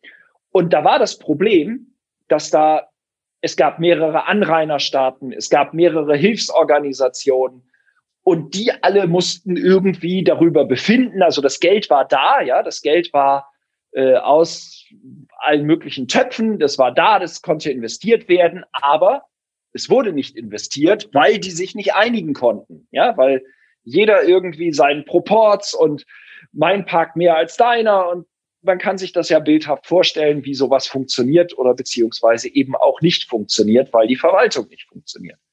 Dann haben die gesagt, okay, wir zahlen die Hilfsmittel auf mit einem Token und dieser Token hat ein Expiry Date. Das heißt, der löst sich auf am, sagen wir, 31.12.2020. Da ist er weg. Rate mal, wann die sich geeinigt haben. Ach so. Am 31.12.2020 stand die Einigung. Das Geld konnte fließen und investiert werden und die Nationalparks geschützt und verbessert werden. Ah, wie spannend. Du kannst Dinge damit machen. Und, und, und das Schöne ist, deiner, deiner, äh, warum fällt mir immer nur was Amerikanisches ein? Ich rede auch sonst nicht, aber deiner Imagination, ja, aber es, es klingt, klingt so schön, Imagination, ja, das ist dieses, äh, die sind, der sind da keine Grenzen gesetzt, weil du es halt programmieren kannst. Und das ist ja auch immer das, was ich dann höre, ja, das hat das Problem und das hat das Problem. Stimmt alles. Und die Antwort ist immer, es ist nur Software. Ja? Es ist nur Software. MS-DOS hatte auch ganz viele Probleme. Es ist aber nur Software und man kann es besser machen. Und das gilt eben ganz viel auch für, für die Blockchain. Ja, ähm, ich bin jetzt fast erschöpft, hätte ich fast gesagt. Also ich könnte natürlich ähm, äh, noch, noch endlos weitermachen, aber ich glaube, äh, ja, wenn, wenn ich, das sind nur, das sind tatsächlich nur, und mehr kann es auch nicht sein, äh, mögliche Appetithappen. Aber was mir ganz, ganz wichtig ist als Botschaft, ist, es geht da nicht nur um Anlage. Also es ist natürlich super schön, wenn man zwischendurch mit sowas auch noch 10x macht. Ja, also äh, das will ich gar nicht bestreiten. Aber ähm, es geht mir dabei tatsächlich auch um, um ja, um, um den gesellschaftspolitischen und so weiter Ansatz. Und ich glaube, dass, und, und eben um diesen Ansatz von Satoshi Nakamoto zu sagen, äh, wir geben das Geld an die Menschen und eben wir, wir schalten Intermediäre aus, wir, ähm, da sind wir wieder bei den Marktlern, ja, die brauchst du auf der Blockchain halt auch nicht mehr. Ähm, aber gut, die sind natürlich eigentlich in Zeiten, ich habe eigentlich schon gedacht, dass Immos, sowas wie Immo-Scout dazu führt, dass Makler irgendwie weniger werden. Habe ich mich getäuscht. Ähm, aber vielleicht liegt das einfach daran, dass äh, Immobilieneigentümer äh, ja sich einerseits äh, zu, zu nicht hinreichende Kenntnis haben, Immo-Scout zu nutzen, A und B, äh, sich einfach auch nicht trauen, das Ganze alleine zu machen, weil das Geschäft so wichtig ist. Und dann vermutlich. Das, das ist sicher so. Und das ist auch eine, ja, ich will jetzt gar nicht Makler hier totreden, das ist auch eine sinnvolle Funktion. Ähm, alles gar nicht sagen, aber eben für Leute, die, die das nicht brauchen, ist es eben auch sehr sinnvoll, wenn es Dinge gibt, wo sie das abwickeln können, ohne äh, solche Hilfen in Anspruch zu nehmen. Und das, das ist eben ganz, ganz wichtig. Und ich meine, ja, die, die Geschichte von der Bank, also ich könnte noch ein paar mehr von solchen Banken erzählen. Ähm, und und äh, man kann jetzt auch im Kryptobereich, ja, da gibt's ja auch ganz viel Scammer und da gibt's ganz viele, die betrügerische Coins gemacht haben, die dann weg sind und ich weiß nicht was alles, ja. Ähm, aber das ist halt überall so. Aber die, diese niemals, niemals, und das ist für mich die wichtigste Botschaft, niemals davon abbringen lassen, dass eigentlich die Blockchain, Ethereum, das sind Geschenke an die Menschheit, das sind Open Source Projekte, die sind im Herzen komplett gut. Ja, es gibt eine Ethereum-Konferenz, da zahlst du richtig Geld, da kommen 5000 Programmierer aus aller Welt, die setzen sich dann da in irgendwelchen Hallen und programmieren an Ethereum rum, ja, für mhm. nothing.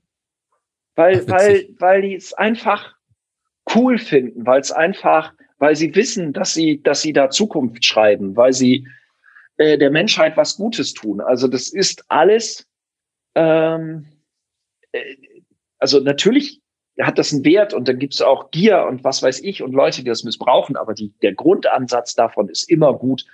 Und ich glaube, es ist sehr wichtig äh, und sehr wertvoll, je mehr Menschen daran teilnehmen, je mehr Menschen diesen Grundgedanken haben, je mehr Menschen dann in der Lage sind, eine gewisse Privacy möglicherweise zu behalten.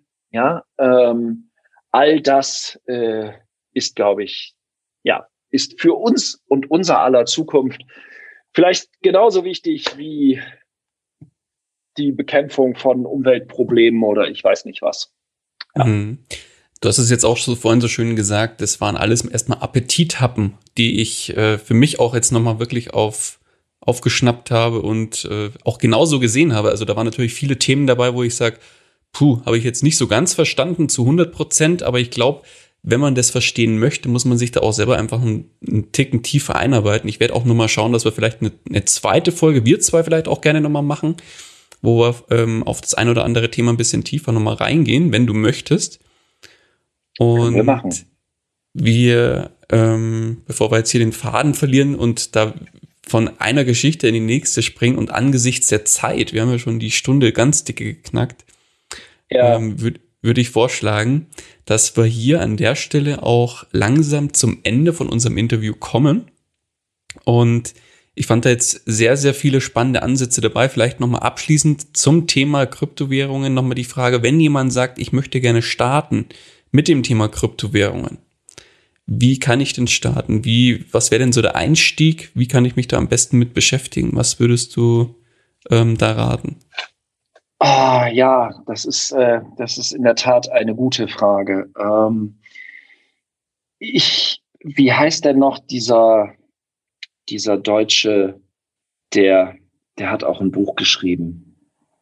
Ich kenne den Julian Hosp, ist es der? Genau, Julian Hosp der Blonde. Mhm. Also, definitiv, ich kann das nicht hundertprozentig sagen, aber ich habe gegenüber dem Menschen ähm, durchaus definitiv Vorbehalte. Ähm, der kommt oder war zumindest mal in der MLM-Szene unterwegs. Das ist jetzt auch nicht zwingend schlecht, aber da ist auch ganz vieles schlecht.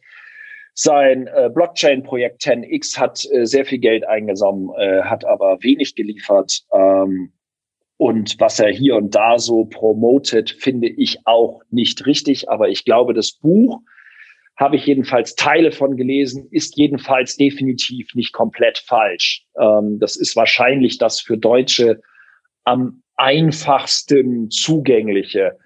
Ähm, es gibt auf jeden Fall ähm, einen, einen sehr guten Typen, wie heißt der? Anaton Anatonopoulos oder so.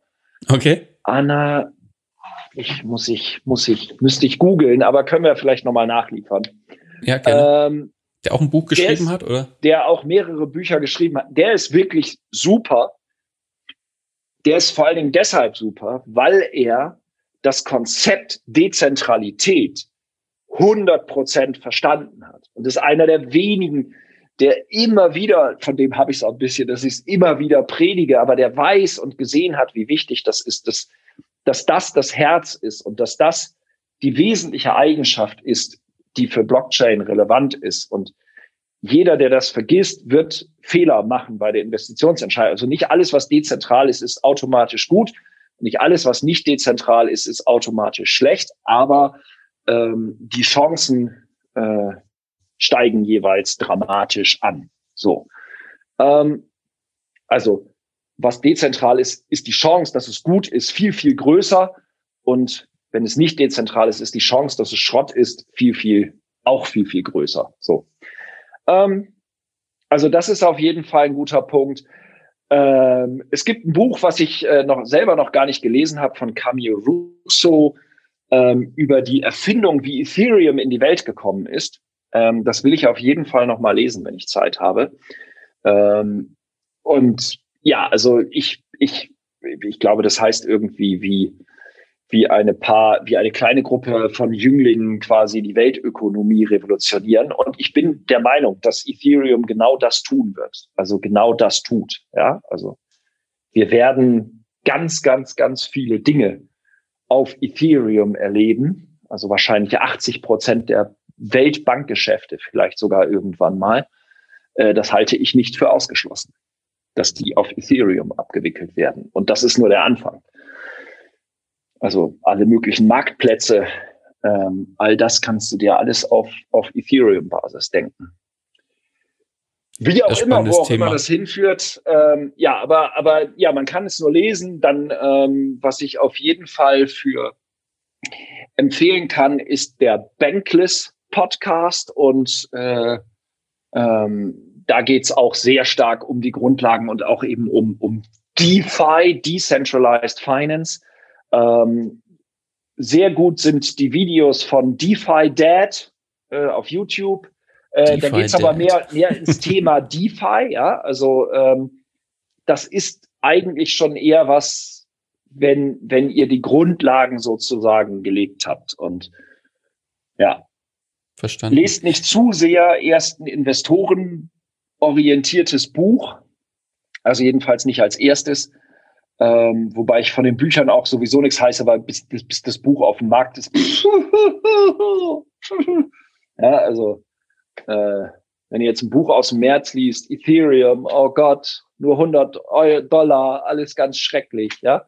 Äh, so. Ach so. Äh, ja, okay. Verstanden. Seitdem jeden Monat 100 Dollar mehr, ja. Also ding, ding, ding, ding, ding. Also das kann, das können Bücher gar nicht abbilden, ja. Also da, da bleibt dir wenig als, ähm, ja, als dir die richtigen Leute zu finden, die richtigen Leute auf YouTube, auf, äh, auf, ähm, in Podcasts. Auch mit Podcasts und so und mhm. ja.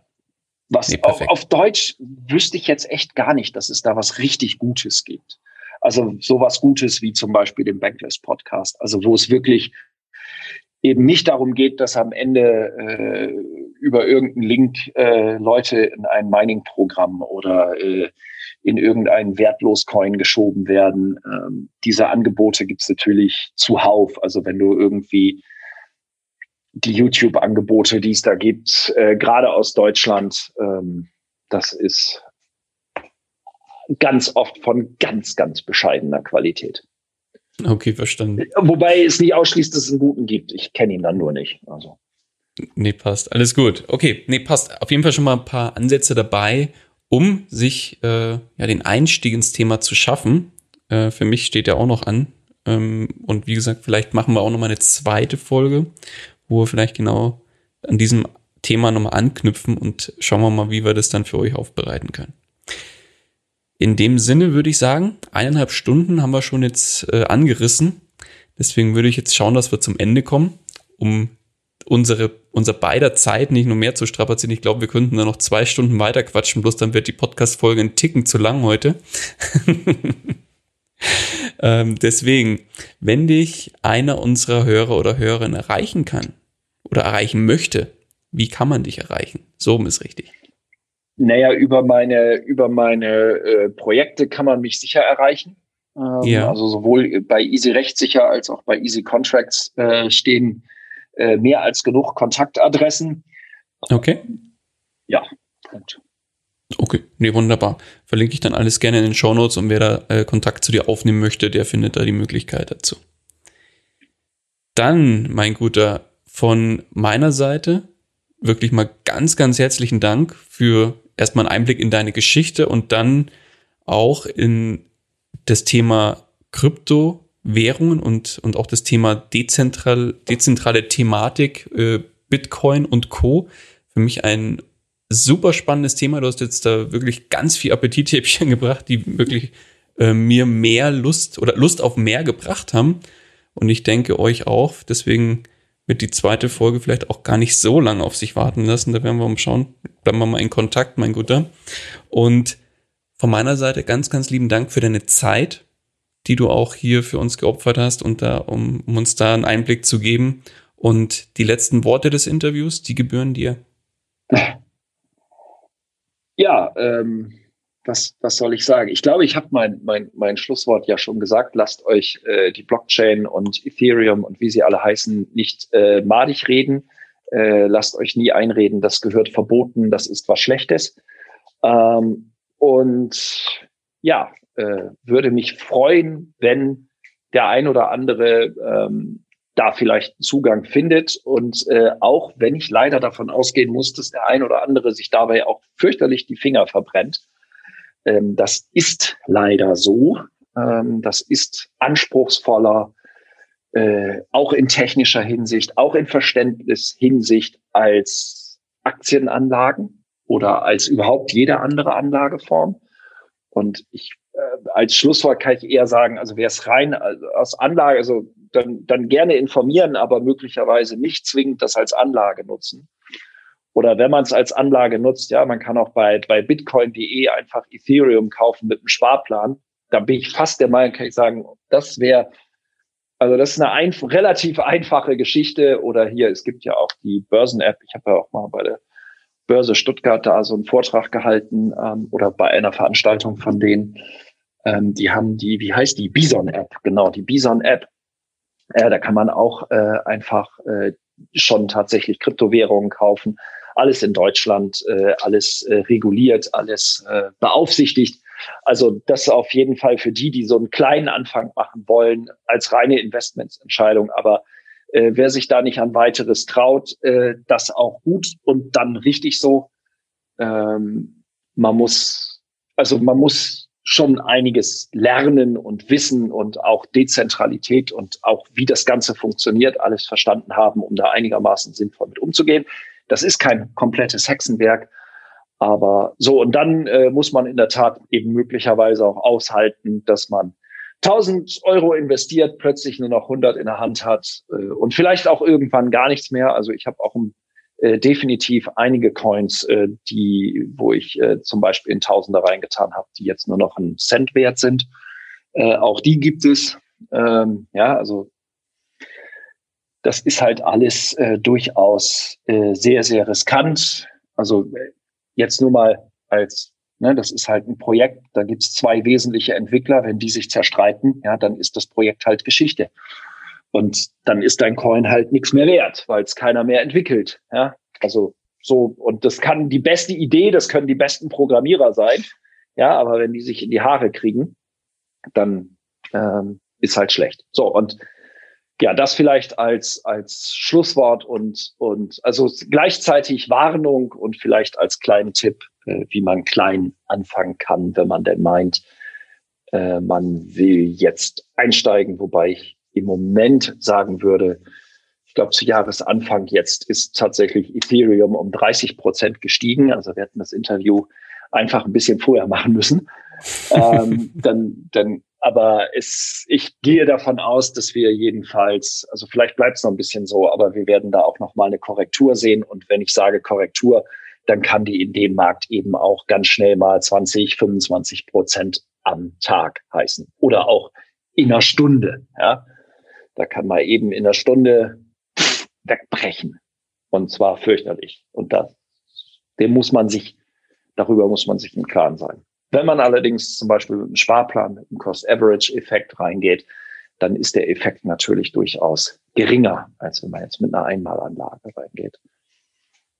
Gut, das war's. Ich muss aufhören. nee, alles gut. Ronald, ich danke dir für das kurze und knackige Schlusswort. nee, alles gut. Ich danke dir, Ronald. Mach's gut und bis bald. Ciao, ciao. Danke dir. Tschüss. Das war's auch schon wieder mit dieser Podcast-Folge. Ich danke dir ganz herzlich fürs Zuhören.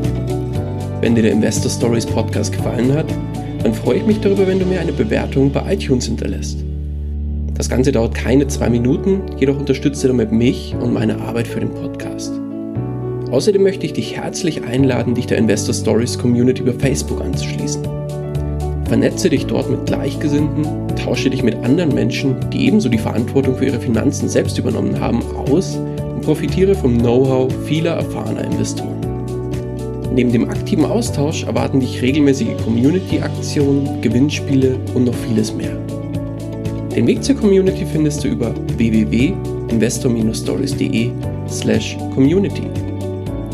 Ich freue mich, wenn du auch beim nächsten Mal wieder mit dabei bist. In dem Sinne, alles Gute und habe die Ehre, dein.